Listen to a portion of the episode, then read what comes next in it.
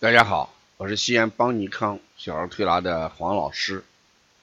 读一本好书，收获的是智慧，形成的是技能。胸有诗书气自华，身有绝技创天涯。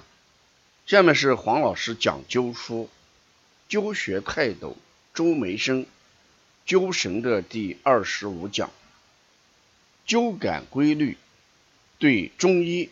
理论的验证，在这本书里边，他在临床上通过灸感规律的呃传变、传感，进一步验证了中医的基本理论。在这里面，对口前与脾脏的联系这么一个中医理论，他在临床上通过灸感。得到了进一步验证。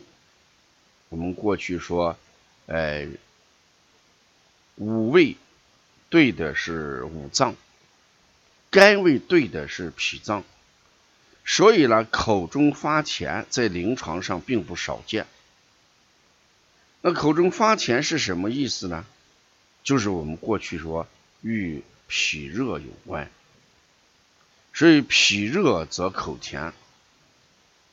虽然在药物方面可以应用行脾化湿的方啊药物来治疗，但口甜的根源还是真正出于脾，难免被认为是呃这个大家的一种推理或者一种假设，但灸感呢，真正验证了这个推理跟假设。书中说，作者在二十多年来来，哎曾对。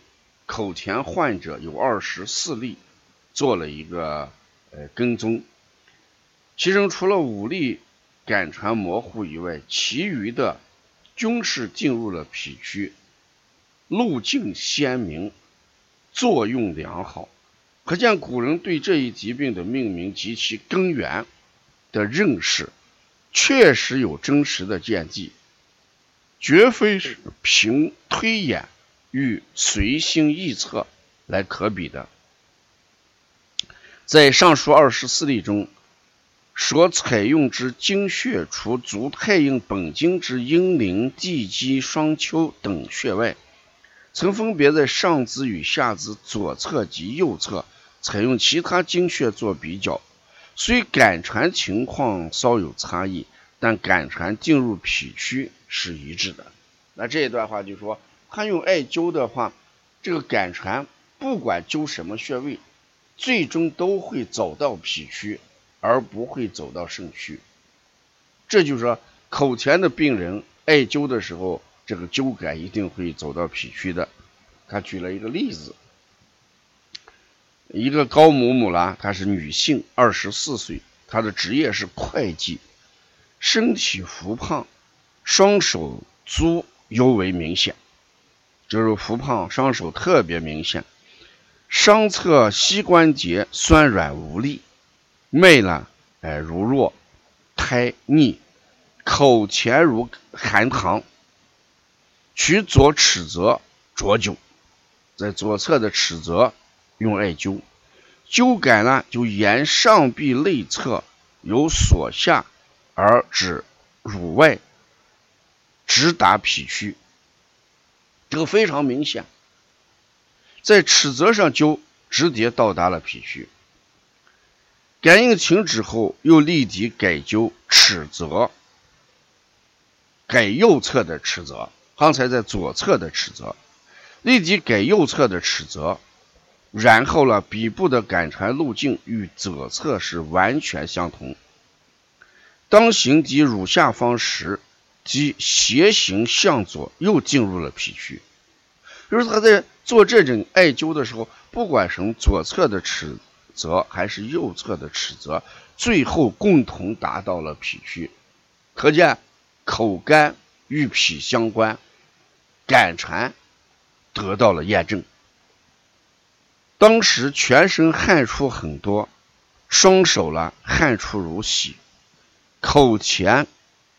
当滴这个稍减，勤灸后呢，突然出现了脾区的胀痛，你看，这个清了灸之后脾虚胀痛，就说明感传确实是到达了脾虚，持续了三个小时之后，这种胀痛感才消失掉。第二天呢，这个口甜程度大大的减弱，浮肿呢也有所消退。这时候他不灸尺泽，改灸什么？左侧的阴陵。感传基本上是沿足太阴本经而上抵脾区，口甜了程度进一步这个减弱。第三天又改灸成右侧的阴陵，感传也是上抵少腹，指其上方及斜行而向左抵脾区，又连续灸了三天，口甜怎么样？消失，浮肿的程度也大大的减弱，脾气疼痛竟在首次施灸出现，别的时候灸没有出现。所以有的时候我们这个科学的东西，它一定能够得到验证的。所以这个灸感呢，它一定是向病痛的那个经络去走的。所以灸尺泽左侧、右侧，最后滴到脾虚。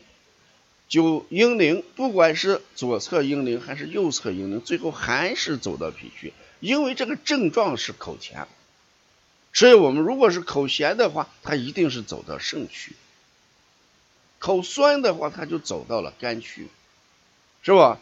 口辣的话，它一定就走到了肺区；口苦的话，就走到了心区啊。所以灸神这一段话，哎，给我们一个很大的启示。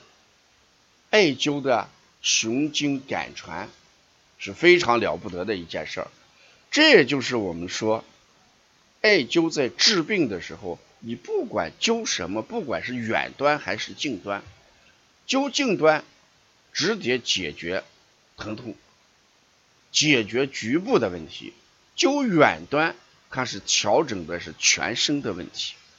啊，前面我也讲过，艾灸了，哎。在辩证的时候不适合八纲辩证，为什么？因为我们前面讲过，寒病遇到这个艾灸，那热则散寒，热症随着艾灸的热量，热也会散去。那这个阴症的话，随着热量而怎么样趋阴，是吧？阳症的话。那随着这个热，怎么样？温阳，这很有道理。所以说，这就是我们讲这个艾灸，我们在临床上你要大胆使用。你的理论依据是什么？就是灸学泰斗周梅生的灸神。这个灸神，他一定是他多年来临床经验的一个积累啊。所以，他作为我们后后面人对他进行怎么样？施灸的一个准则，一个准则，要了解更多的呃一些灸神的内容，请关注二十六讲，谢谢大家。